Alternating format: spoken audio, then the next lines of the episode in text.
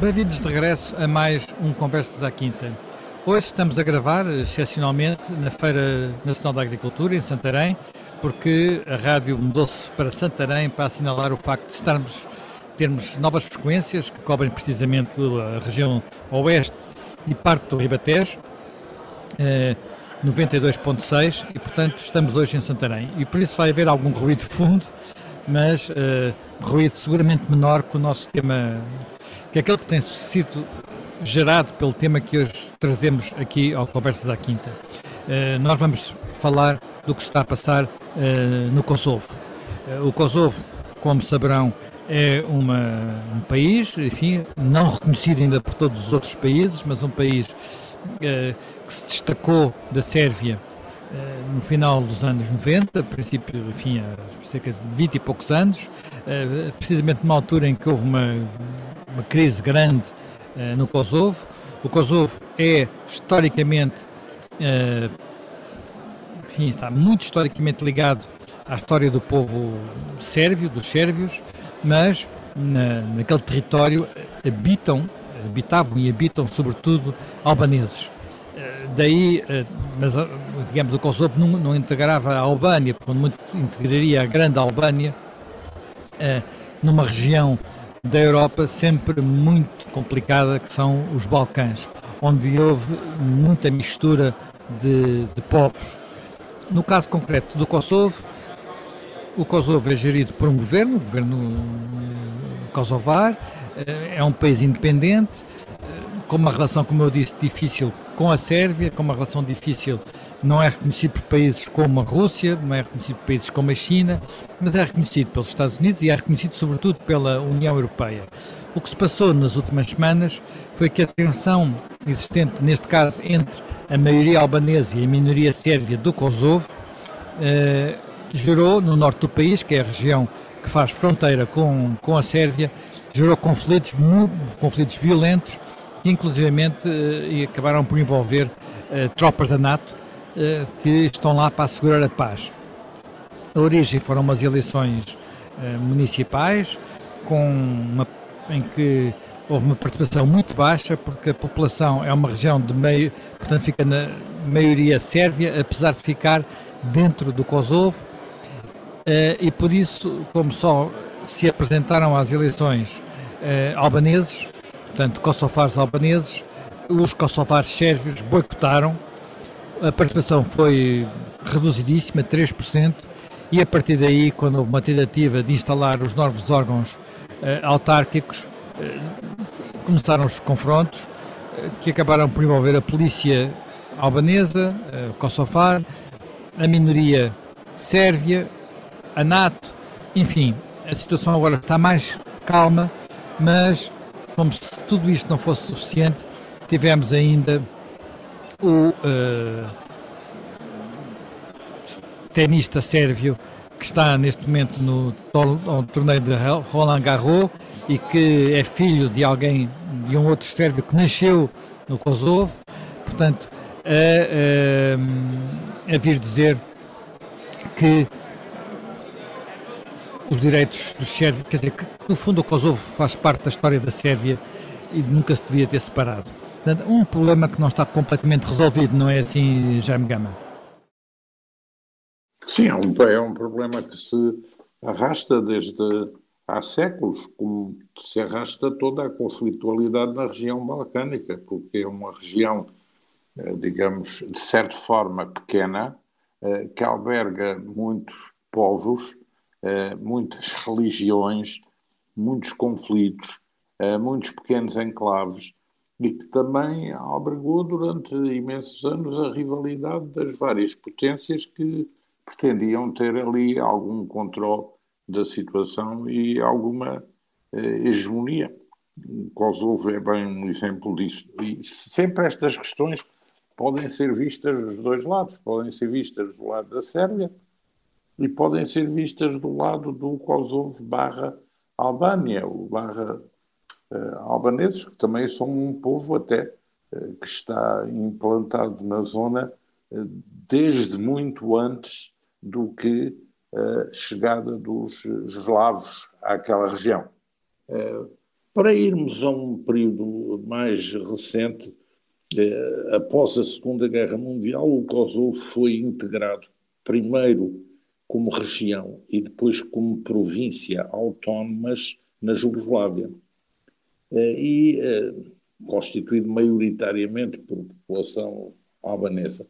E é quando do desmantelamento da Jugoslávia, já antes disso começaram as tensões ainda no tempo do próprio Marshal Tito, reivindicações culturais, de identidade, da função e do lugar do Kosovo dentro da arquitetura constitucional da, da Jugoslávia. Mas no desmantelamento da, da Jugoslávia eh, houve, digamos, eh, uma reação eh, autonomista e de independência e houve uma contra-reação brutal da parte de Milosevic, Milosevic que resolveu eh, exercer em relação ao Kosovo, digamos, um castigo exemplar e, portanto, aplicou ali forças não só da Guarda, como também do, do próprio Exército. Houve uma intervenção da NATO para impedir isso e para obrigar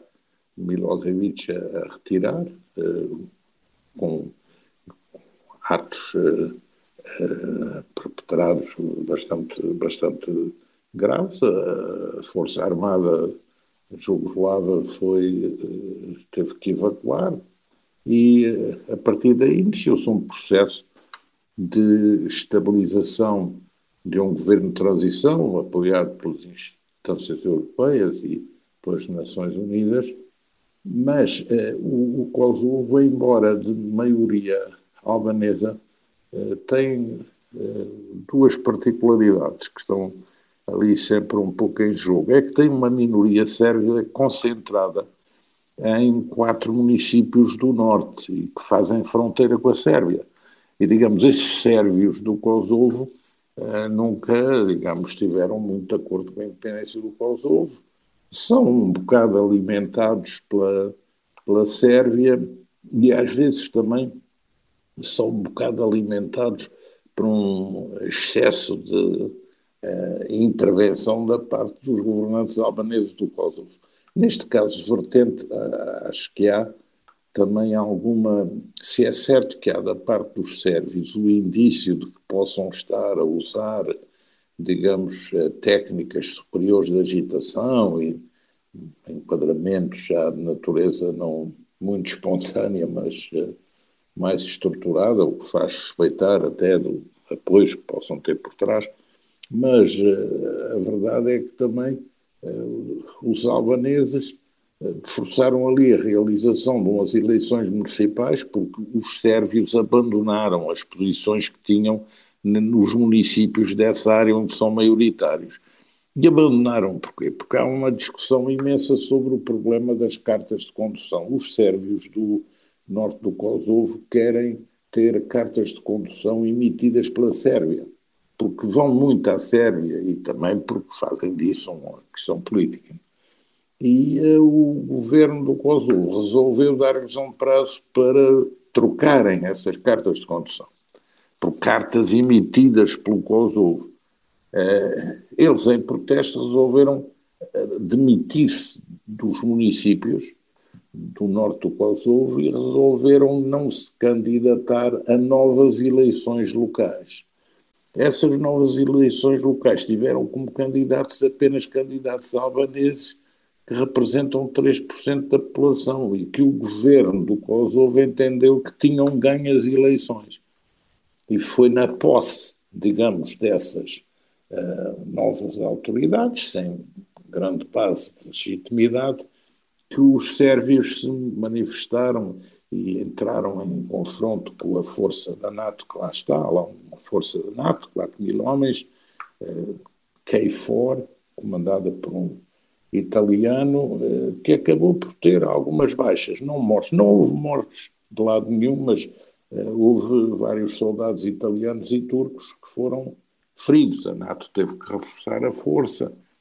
Bom, tudo isto porque também não foi aplicado até aqui uh, um acordo uh, mediado pela União Europeia em 2013 para garantir uma certa identidade a estes municípios do norte do Kosovo, a criação de uma espécie de associação em que eles teriam direito a uma polícia própria, o direito a um tribunal de segunda instância, e isso também não avançou, nunca foi ratificado. Pois houve recentemente, antes das eleições locais, também conversações em Bruxelas e, e, e no Kosovo para, digamos, eh, normalizar um pouco mais as relações entre a Sérvia e o Kosovo em matérias que tenham incidência nestes pontos específicos, como o dos documentos, os passaportes, as cartas de condução, admitindo uma validade, um reconhecimento duplo dos documentos, o que era uma forma de começar a ultrapassar eh, essa resistência, eh, e isso também não teve sequência nenhuma, e portanto a questão está um pouco entregue à rua e a essa, e a essa uh, agitação. Há um receio de que a Rússia, porque o senhor Lavrov veio também logo fazer declarações de aproveitamento da situação, dizendo que estava na defesa dos sérvios do Kosovo e que se estava ali a criar uma situação explosiva no, nos Balcãs e tudo isso. Dá um pouco a ideia que a Rússia possa também instigar essas coisas. Não é a opinião do, por exemplo, dos governantes americanos, que acham que também não se vai tão longe com isso, mas a realidade é que o atual presidente da Sérvia, que é um populista, mas um populista também que quer entrar na União Europeia, também uh, usa um bocado estas questões para fazer brunir os galões dourados do nacionalismo dentro da Sérvia e que os dirigentes do Kosovo também, uh, digamos, os albaneses do Kosovo também fazem desta questão é uma questão que os põe, digamos, em situação de liderança política no campo albanês. Portanto, está aqui todos estes ingredientes que são complexos. Eu devo dizer que nunca percebi bem é, porque é que nunca veio a ser equacionada uma hipótese no Kosovo é, que é, é uma hipótese de troca entre, é, digamos, este norte do Kosovo, que é sérvio, e uma área da Sérvia que tem, que é o Val do Prazevo, eh, que tem eh, vários municípios de maioria albanesa e que estão na fronteira do Kosovo. Isso chegou a ser falado, mas depois há sempre hetero, a, a considerar isto soluções heterodoxas e manter a ideia de que as fronteiras devem ser absolutamente intangíveis para não criar casos de bolas de neve que repercutem noutros países e noutras eh, questões de natureza congênere e, portanto, há sempre uma grande cautela em avançar com, com outras soluções. Mas a verdade é que uh, está sempre aqui uh, um problema candente, isso sem dúvida uh, alguma, e, facilmente inflamável, porque basta um pequeno incidente para pôr toda esta pois. gente na rua em manifestações violentas. É, bem, há toda esta atualidade, mas antes de discutirmos um bocadinho melhor, nomeadamente as ambições europeias de ambos os países, acho que talvez valesse a pena uh, regressar a um tema que, enfim, para quem não vive, não é, não é um dos Balcãs, às vezes pode fazer um pouco confusão, já me Pinto, que é para os sérvios o Kosovo tem uma importância histórica, mitológica quase, exatamente. porque a grande batalha contra os turcos otomanos, os turcos, exatamente. Uh, que foi em 1389, e foi, foi uma, batalha, derrota, curiosamente. Sim, foi, quer dizer, foi uma, uma batalha em que ambos os exércitos ficaram Na planície dos Melvos, não é? Como sim, quer dizer, que é como que é a planície do Kosovo, portanto, o, o, o, campo do Kosovo, como é conhecido, onde há monumentos, quer enfim, isto passou a ser o Dia Nacional da Sérvia, é uma espécie, é uma espécie de campo de Alsbarrota, de alguma Exatamente. forma. Tem,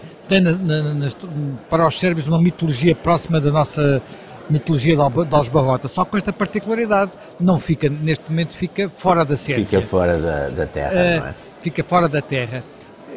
Como é que estas coisas se lidam, nas, na, na, digamos, na identidade dos povos? São, são, eh, são, são, eu estava-me a lembrar, aliás, porque até talvez faça sentido depois termos, falarmos disso. este ano passam os 30 anos da publicação do, do Clash, da, da luta das civilizações, do Huntington, que de certo modo era uma resposta ao, ao, ao Fukuyama, não é? E, e ele sublinhava muito que não estávamos nada a entrar, não estávamos nada a entrar no, num período de, de paz e de democratização e de extensão dos modelos que, em princípio, poderiam ter sido considerados o modelo vencedor da, da Guerra Fria, não é? E que, portanto, seria estender ao resto do, do mundo.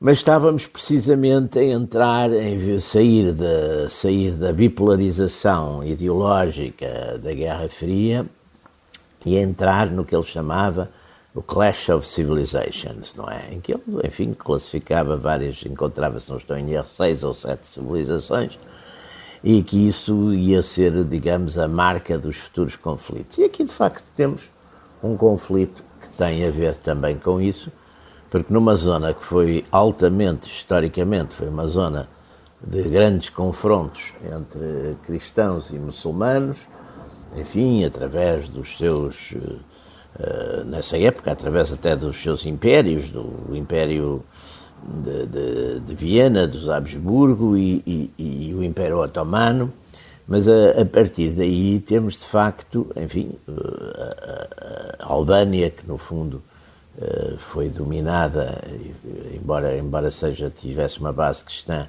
foi dominada pelos, pelos otomanos, e, e, e, depois aqui o, o, o, os cristãos sérvios, não é? portanto, que aqui, aqui digamos, cristãos ortodoxos, portanto, eh, esse, esse confronto de civilizações. Esse confronto teve, de facto, ali naquela altura do, dos finais da, da Guerra Fria e, sobretudo, da dissolução da, da Jugoslávia, teve, de facto, uma, um, episódios eh, muito violentos, não é? Eh, com a, enfim, com as forças, as forças da então Iugoslávia, na altura que eu se não estou em erro, o presidente era Milosevic.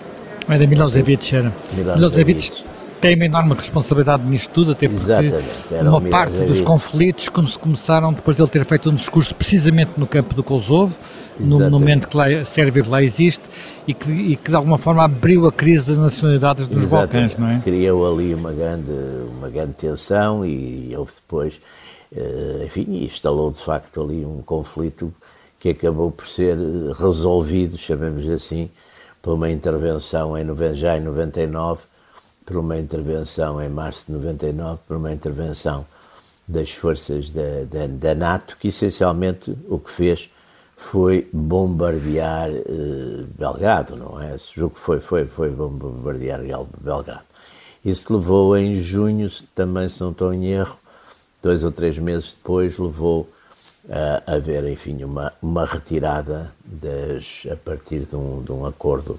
Houve uma retirada em junho, em princípios de junho, houve uma retirada das forças jugoslavas e, e sérvias e, entretanto, enfim, chegou, portanto, houve essa, essa, esses ataques que não chegaram a ser aprovados pela, pelo, pelo, Conselho de Segurança e causaram ainda umas centenas de mortos uh, civis jugoslavos.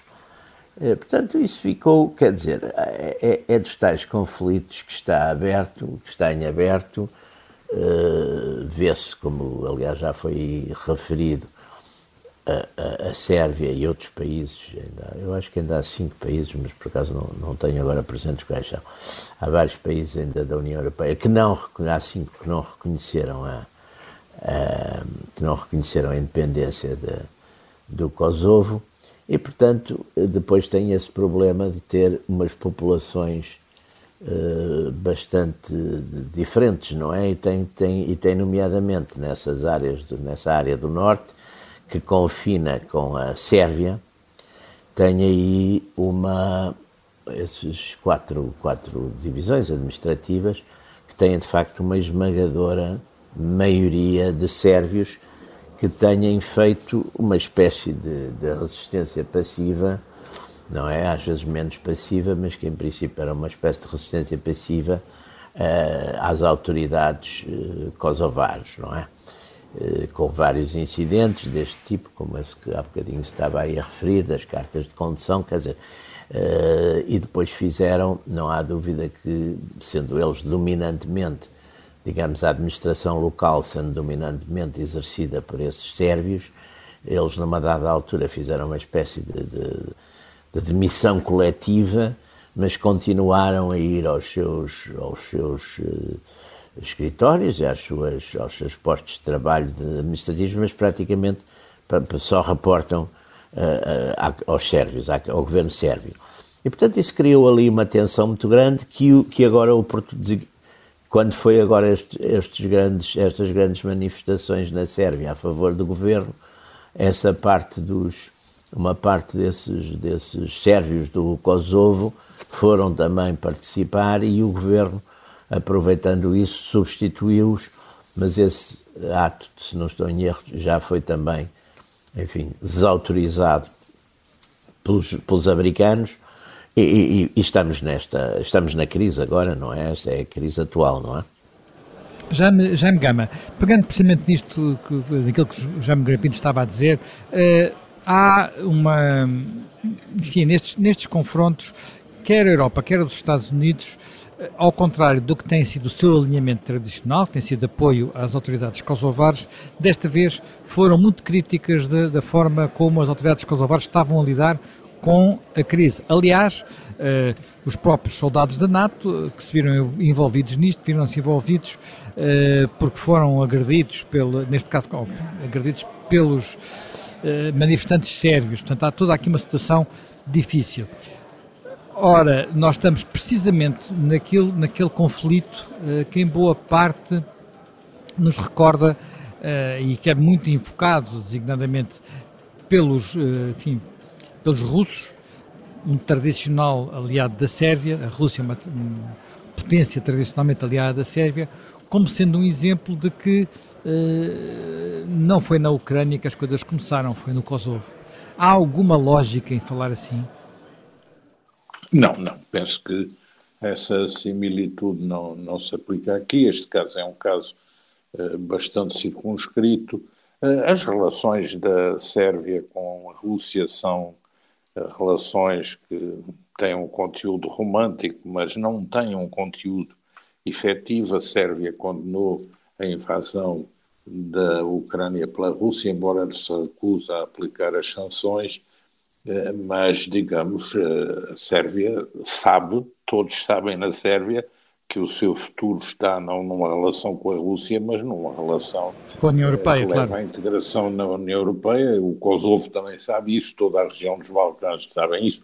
O Montenegro também no passado foi um grande aliado da Rússia czarista e tem posições distintas, apesar de se situar também num campo que não é um campo pró-albanês e, e, portanto, eh, acho que a diplomacia russa, eh, Lavrov quer mostrar um poder suplementar, dizendo eu tenho na minha mão agitar aqui uns casos que podem criar, digamos, irritantes eh, aos que nos combatem na Ucrânia, mas isso não tem grande não tem grande efetividade. É?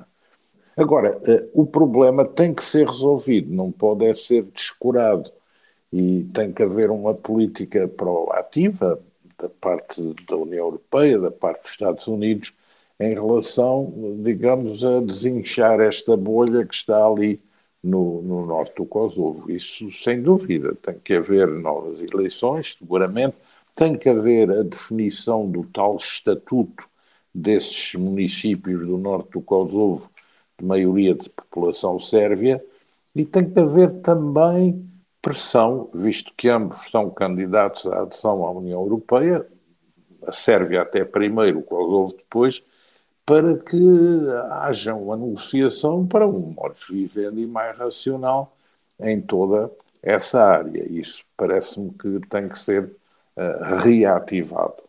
E não se pode confiar também em que a presença de uma missão militar acantonada e de uma missão da União Europeia de apoio jurídico e uma monitorização vaga das Nações Unidas tem o condão de fazer com que isso funcione por si só. Não, é preciso estar um pouco mais vivo no, no terreno e, e fazer uh, acionar as soluções antes de os problemas eclodirem. Isso é o que me parece uh, bastante necessário. Agora, a força que lá está é uma força suficiente, foi aliás reforçada com 800 elementos, um batalhão de comando turco, é, é suposto ter competência também para gerir situações dessas e tem um bom enquadramento, tem um bom comando e, portanto, as coisas tenderão a, a, a normalizar. Mas toda essa região é complexa. Por exemplo, eh, eu conheço bem o argumento sérvio.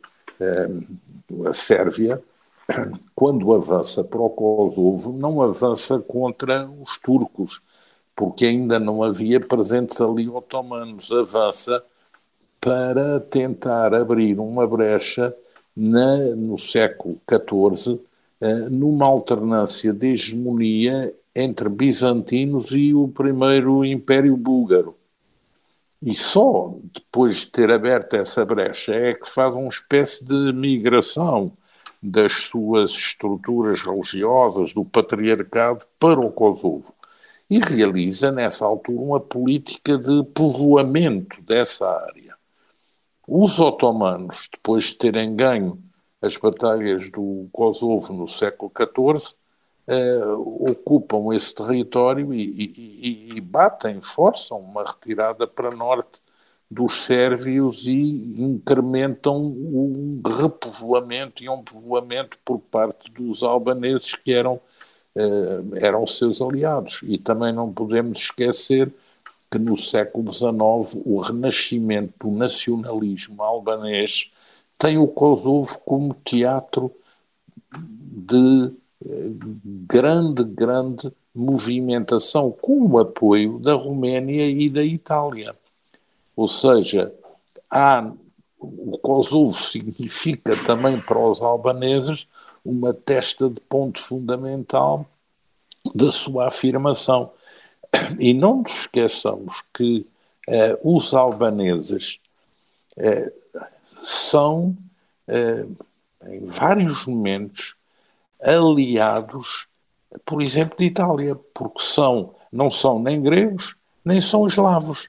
E os italianos, por várias vezes, Mussolini, joga muito com a Albânia como aliada. Chegou, aliás, a pensar realizar a integração da, da Albânia no, no, no, no, Reino de Itália. Portanto, há ali eh, também essa função, apesar de serem muçulmanos, mas há na Albânia uh, uma minoria católica muitíssimo ativa. Depois, os albaneses sempre foram, por pressão, uh, nos casos da Grécia, noutros casos da Rússia, noutros casos dos austro-húngaros, os albaneses também sempre foram condenados a ver o seu nacionalismo impedido, o seu nacionalismo romântico impedido de constituir um país. E então sempre foram divididos por vários países, pelo Montenegro, pela Macedónia, pela Sérvia, eh, pela própria eh, pela própria Grécia um pouco também, eh, como forma de impedir que a Albânia não passasse da pequena Albânia. E isso por recear o fator albanês como fator de reequilíbrio dos Balcãs numa resultante que seria desfavorável a esses interesses. E, e até a Albânia acaba um pouco por ser vagamente apoiada pela Turquia, vagamente porque nesse momento já não é província turca também. E há uma parte dos albaneses que se refugia na Turquia. Não se sabe quantos albaneses há na Turquia. Podem ser 500 mil, podem ser 5 milhões. E que constituíram uma elite do Império Otomano no século XIX, na, na, na fase final do Império Otomano, porque tinham todo o acesso a uma cultura europeia que não estava, digamos, permeável à cultura turca? E, portanto, eles eram, dentro do Império Otomano, uma mais-valia. Depois há a relação complexa dos albaneses com os bosníacos, com os bósnios muçulmanos, que sendo eslavos são muçulmanos. Porque a origem, a digamos, os bósnios, os bósnios, os bosníacos são eslavos e os, kosovo, os albaneses são. não são. Aliás, não, não são há, há, aliás, são uma, uma, interpretação de que eles poderão ter origem na Ásia Menor, portanto, eh, talvez descendentes sim, de colónia, colónias são, ilíricas. São os ilírios, sim. Eh, e depois que ali naquela zona fundaram, na zona do Kosovo, há uma tribo da Ardânia que faz um reino da Dardânia e, que, digamos, tem a sua identidade própria e há os albaneses do Norte, albaneses do Sul, com dialetos diferentes. Por isso também a questão de uma Albânia, de uma Albânia única é uma questão complexa para os próprios albaneses. Mas os albaneses têm um elite enorme nos Estados Unidos, na Suíça, na Itália. Eh, eh, eles têm um apoio muitíssimo grande de toda essa comunidade dispersa. A Albânia tem também uma história trágica, porque é um país que podia ter sido ali uma grande mancha e que viu concitado eh, contra ele eh, o esforço paralelo de várias potências que sempre lhe negaram a existência. E, portanto, não, não nos esqueçamos que não há só Sérvia nem sérvios, há também albaneses. E que às vezes, dos dois lados da guerra, estão uh, civilizações e culturas com merecimento igual ou muito uh, semelhante. E ali, neste caso concreto, os Balcãs, que são um microcosmos fascinante de todas estas diversidades, uh, acontece muitas vezes isso. E, portanto, são povos que estão ali condensados numa área geográfica que não é grande, montanhas, terreno difícil, culturas eh, muito apoiadas na base religiosa, em identidades muito específicas, agressividade guerreira, e portanto isso conta, conta muito. Já me Pinto, indo um pouquinho, repagando um pouco também nesses temas, mas acrescentando-lhes, eh, eu sei que não é bem a sua praia, mas acrescentando uma dimensão económica, mas pode ter a ver com isto, quando nós olhávamos para aquilo que era antigamente a Jugoslávia, nós verificávamos, conforme íamos andando de norte para sul, o rendimento uh, de, das comunidades ia baixando. Portanto, tínhamos hum. os mais ricos na Eslovénia, depois na Croácia, uh, quando chegávamos à Sérvia, os sérvios do, de, do norte, já na fronteira com a Hungria, aliás, há uma minoria húngara também, uh, eram aqueles que tinham maiores rendimentos, e a zona mais pobre de todas era precisamente uh, o Kosovo, que fica cá encostado ao sul, já encostado à, encostado à Albânia. Uh, encostado à Albânia, encostado, uh, portanto, também já praticamente na fronteira Macedónia da Macedónia, do e da Macedónia do Norte e da, e da Grécia. Esta, este gradiente norte-sul é uma repetição dos gradientes económicos norte-sul que nós notamos noutros pontos da Europa. Sei, quer dizer, há, os, há o, um, Tem a ver alguma coisa com culturas, com, uh, com a influência não, das um, culturas? É um... Porque nós, quando estamos, sei lá, numa Eslovénia, aquele é um país austríaco quase. Estou a, sim, enfim, sim. Estou a pôr isto entre, entre aspas. Sim. Quando estamos uh, mais cá para sul, uh, são mundos mais parecidos com a Turquia, com, com, com Sim. cultura é, é um, Aliás, há um romance muito interessante do, daquele do eh, que é o North of South, que é um, é um, é, não é um romance, é um, é um estudo sobre três países ali do Quênia, o, a Tanzânia e Moçambique, que é, que é um estudo exatamente, é o norte, norte do sul, quer dizer, norte do sul.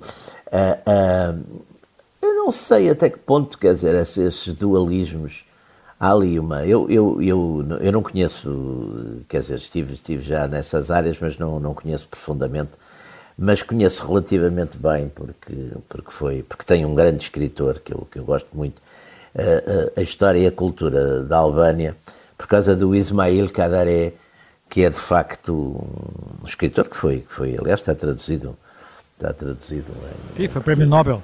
em português que foi prémio Nobel exatamente e que tem um romance fabuloso um destes romances distópicos que é o Palácio, o Palácio dos Sonhos em que... Mas tem um pouco a ver com o regime também do, do Veroja. Ele Mas era... ele era relativamente ele tolerado. Era... Sim, ele, foi... ele, era tolerado. Ele, era foi tolerado, até chegou a ser acusado de era ser, um digamos, escritor do, sim, escritor do um regime. Mas... do regime, exatamente. Sim. Mas esse romance, que eu me lembro muito bem, porque era de facto uma...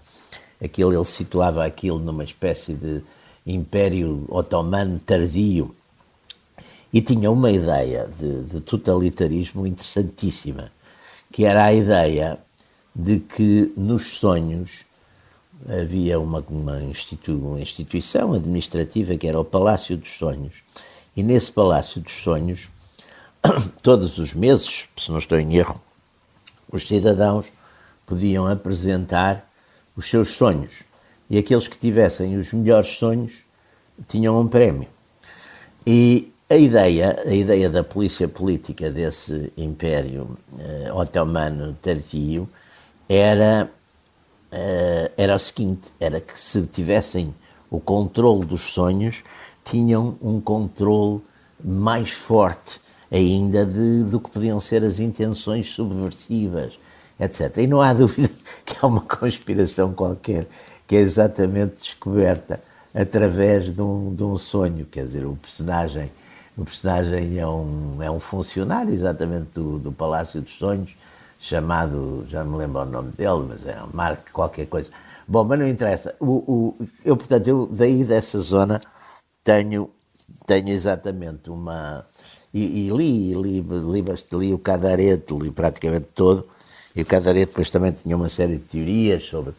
Eh, defendia muito aquelas teorias de que o, o Homero era, de, era o Homero eram essencialmente eh, enfim contos mitos daquela região etc tinha uma tinha uma grande defesa portanto quando nós olhávamos para, para a Albânia como uma coisa horrenda não é? De, de, de daquele comunismo mais radical que talvez só só a Coreia do Norte fosse a única coisa que fosse ainda mais radical que aquilo mas lembro-me de, enfim, dessa leitura do, da, dali daquelas. Agora, o, o, problema destas zonas, e como se estava aí a dizer, e nós temos muito nessa Europa, nessa Europa de, de Mittel-Europa e Balcãs, etc., é que temos, de certo modo, nações, mas como estiveram sempre, o Jaime Gama estava a referir isso, nações, mas como estiveram sempre em zonas de impérios, de potências com.